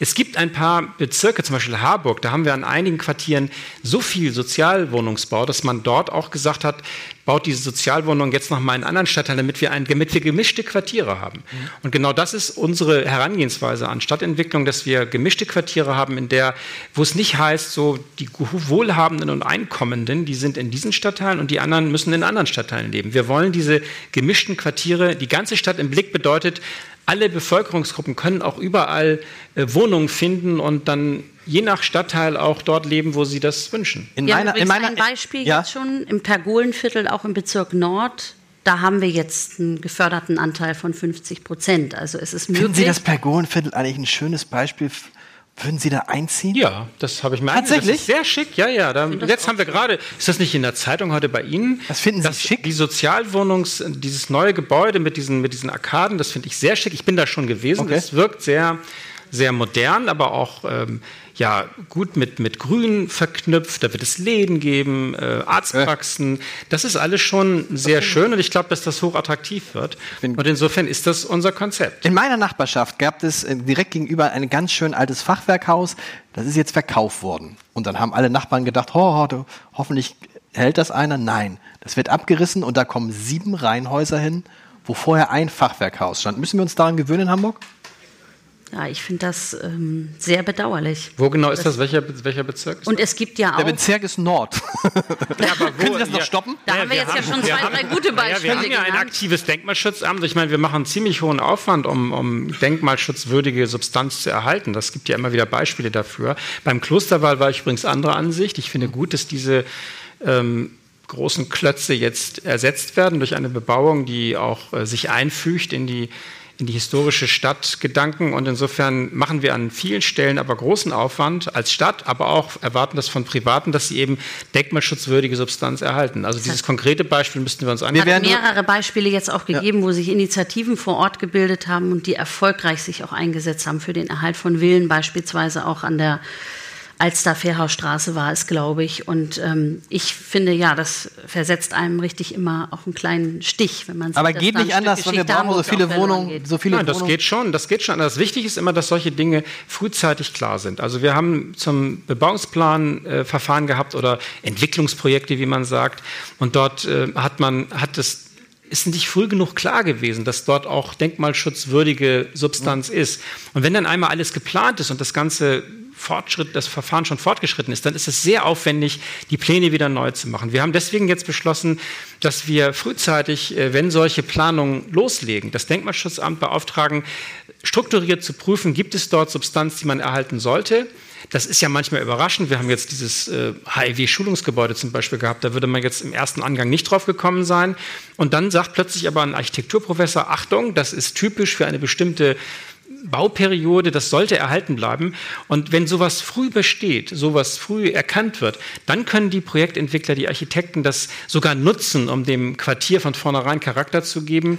Denn eine reine Neubaustruktur ist oft erstmal sehr steril. Aber zum Beispiel Barmbek wieder gegenüber ähm, da, wo früher das alte Krankenhaus Barmbek war, da hat man tatsächlich die historischen Gebäude kombiniert mit Neubau und dann kriegt so ein Quartier von vornherein einen ganz nett. anderen Flair, ein, ein ganz anderes Flair und insofern muss das immer frühzeitig klar sein, dann können die Projektentwickler das auch gut mit einbauen. Ich hatte neulich in meinem Podcast Nathalie Leroy, das ist die Chefin von Hamburg Wasser. Wasser ja. So, und da hat in so einem Nebensatz was Interessantes gesagt, sie hat gesagt, wir von Hamburg Wasser können 2,3 Millionen Hamburger mit Wasser versorgen.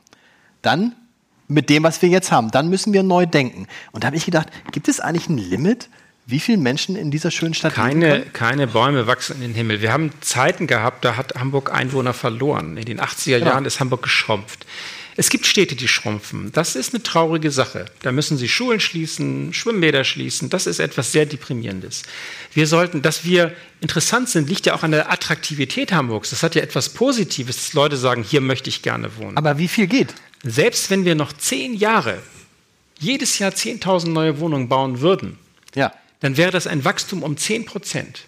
Das ist ein mäßiges Wachstum, das wir gestalten können. Das haben wir mit dem NABU ja besprochen, dass wir sicherstellen können, Hamburgs Grün zu erhalten, dass wir, wenn wir das richtig gestalten, dieses mäßige Wachstum sehr gut gestalten Aber können. Aber muss man nicht, wenn man vom Ende, vom Ende her denkt, auch mal sagen, okay, maximal gehen in Hamburg 2,3 Millionen? Aber was heißt das? Warum dann sollte man das Mauer so angehen? Das weiß ich ja nicht, keine Ahnung, aber da, zumindest kann man dann ja irgendwie. Ja, oder äh, das ist ja eine Diskussion, die man oft in den, in den gentrifizierten Stadtteilen hat. Ich habe selbst länger in der Schanze gelebt, bin jetzt in Eilbeck, da werden andere Diskussionen geführt.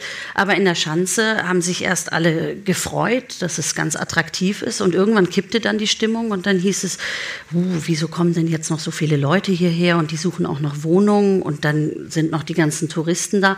Und dann habe ich irgendwann mal die Frage, wer ist eigentlich der letzte Gute, der da hinkommt und hinzieht? Und ab wann sagt man, jetzt ist, jetzt ist Schluss? Ich finde das eine sehr äh, theoretische und auch ziemlich ausgrenzende Debatte.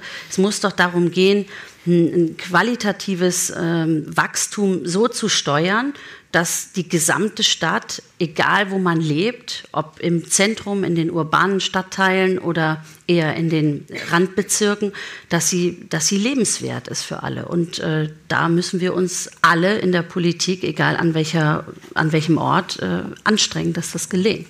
Hatte Sie eigentlich ja. überrascht, hatte Sie eigentlich überrascht, dass im ganzen Wahlkampf bisher, oder habe ich das noch nicht mitgekriegt, G20 das beherrschende Thema der vergangenen Legislatur oder eines der beherrschenden gar keine Rolle gespielt hat? G20. Ja, was man, erinnern, Sie, erinnern Sie sich noch? Sie jetzt hören? Alles so komisch an. Was war da was? Es spielt, es spielt immer wir wieder eine uns. Rolle. Es spielt übrigens immer wieder eine Rolle, dass ja. wir sehr konsequent den Straftätern hinterhergegangen sind. Früher war es ja so, es war eine Riesendemo, es gab Krawall und dann wurde man auf frischer Tat ertappt und wenn man wieder zu Hause war, hatte man Ruhe.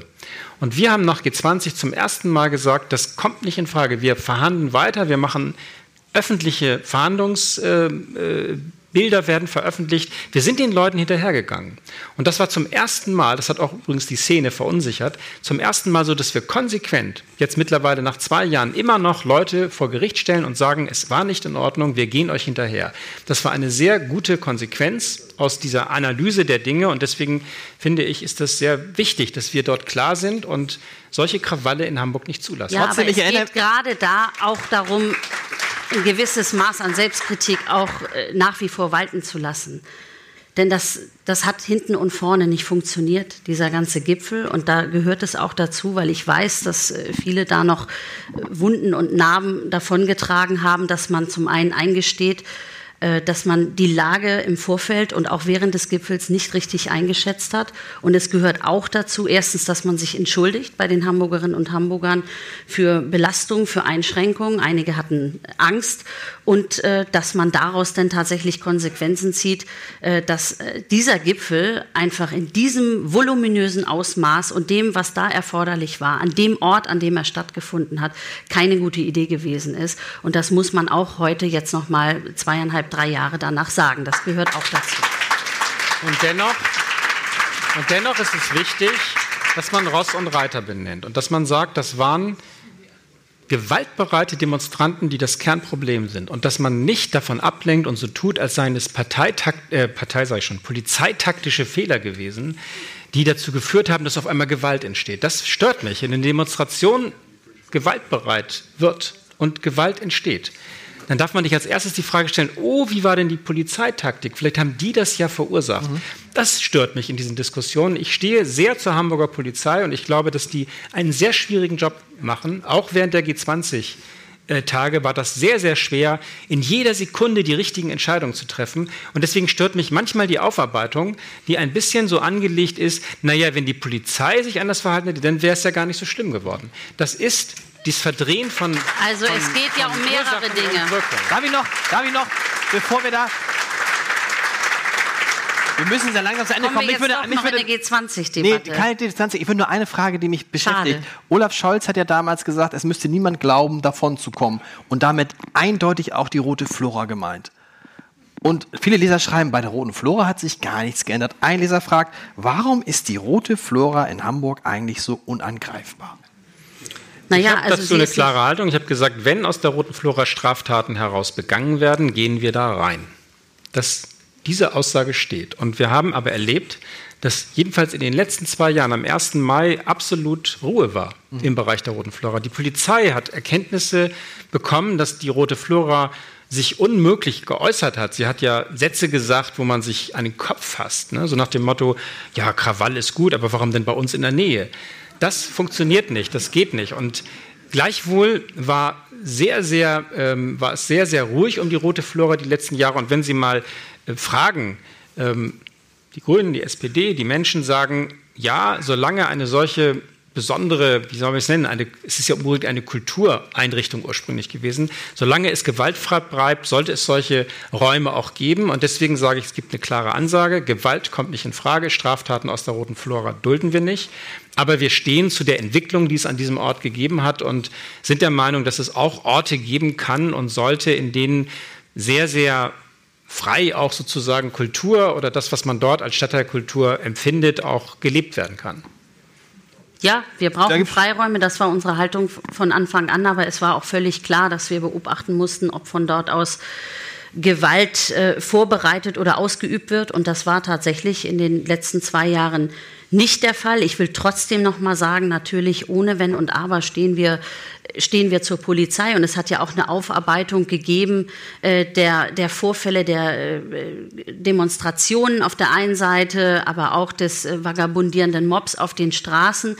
Ähm, ich gucke noch mal größer auf diesen G20 und ja, es äh, hat diese Demonstrationssituation und äh, die Randale auf den Straßen gegeben und auch Zerstörung von Geschäften grausam.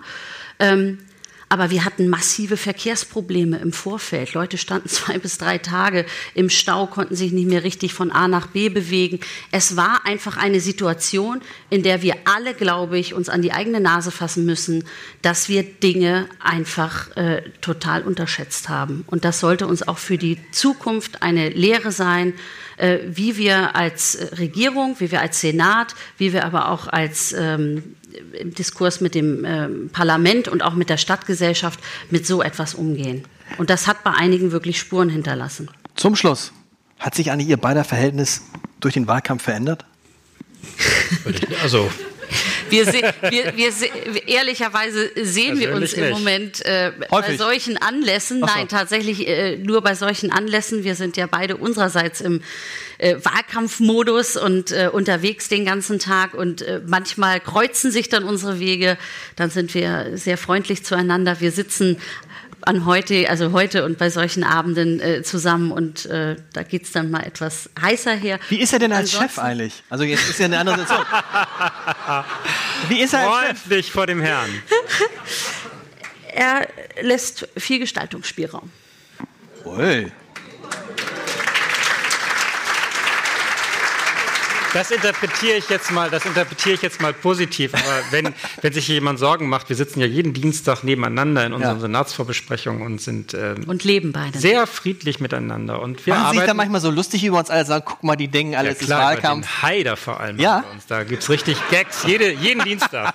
Ja. Wir machen das, wir machen keine Witze über äh, den Bürgermeister. und Ja, das jetzt- Das kann ich mir nicht vorstellen. Das Sie es- glaube ich auch nicht. Fanden Sie es mutig, dass Katharina, ich habe mir gerade überlegt, was würde ich machen, wenn Matthias Iken sich um meinen Job bewerben würde? Tja. Herr Iken, was sagen Sie dazu? Ja, also das wäre, obwohl, Vielleicht sägt er schon an Ihrem Wenn- Stuhl aber- und aber Sie es- ahnen es nur noch Seien Sie nicht. mutig, Herr Igen. aber es ist lustig, wenn er ihn nicht kriegen würde, würde ich es auch wieder ganz witzig finden. Ja. ja.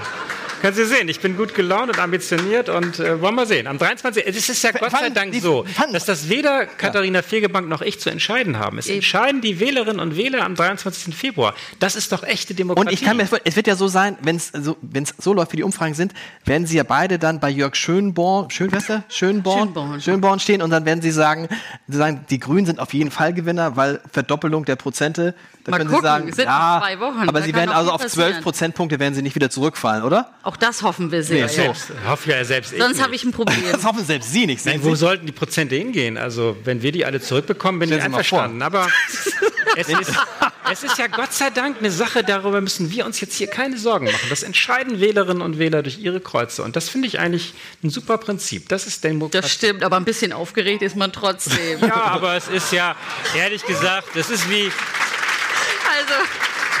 Das ist, ist, wollen wir das, wollen wir das, ist bekannt seit fünf Jahren, dass wir im Februar wählen. Und das ist manchmal kommt es mir so vor, als wenn am 1. Dezember jemand sagt, oh, bald ist Weihnachten. Ja. Wir wissen es seit langem, es ist ein normaler Vorgang. Ich gehe da jedenfalls sehr sportlich mit um und ich freue mich auch auf den Wahlabend, weil es mich jetzt mal interessiert, wie Bürgerinnen und Bürger das in Hamburg so sehen, wie es weitergehen soll. Und wundern Sie Ja. sich nicht, wundern Sie sich nicht bitte, wenn die im Fernsehen, die wirken dann ja so ganz souverän und man denkt, mein Gott, äh, äh, was der schon alles, die wissen das ab 4 Uhr, also auch Sie wissen ungefähr ab 16 Uhr, wie die Wahl ausgegangen ist. Ne? beim letzten Wenn nicht, Mal, können Sie mich anrufen. Ja. Ah, ja. Also, gut. Das machen wir, der heiße Draht. Beim letzten Mal war es wahnsinnig spannend. Da ging es ja im Prinzip nur darum, holt Herr Scholz nochmal die absolute Mehrheit oder muss Ja. er dann jemanden fragen, ob es eine Koalition gibt. Und da war das bis, ich glaube, 19, 1930 nicht so ganz klar, äh, ob es tatsächlich äh, reichen würde für eine Koalition. Wir waren aber trotzdem den ganzen Abend gut gelaunt. Ja, das das kann ich mir eine sehr vorstellen. besondere Situation war, die es jetzt in Deutschland nicht mehr gibt. Also wir erwarten für den 23. Februar Und keine auch beim absolute Mehrheit 23. mehr. Wenn, im 23. Äh, äh, stellen Sie sich mal vor, Sie kriegen 34 oder 35 Prozent. Das ist ungefähr das Dreifache, was Saskia Esken und Norbert Walter Borjans kriegen würden. Ja, wir würden damit 20 Prozent über dem. Also, Den Leuten gefällt es. Ja, vielen Dank. Ja.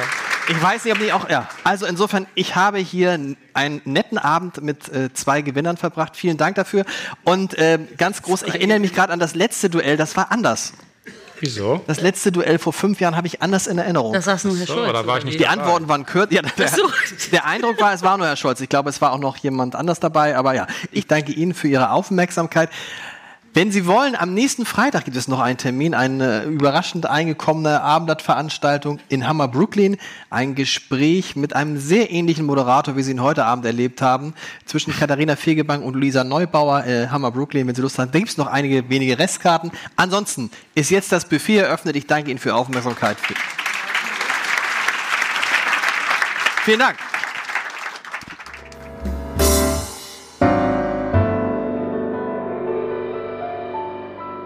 Weitere Podcasts vom Hamburger Abendblatt finden Sie auf abendblatt.de slash podcast.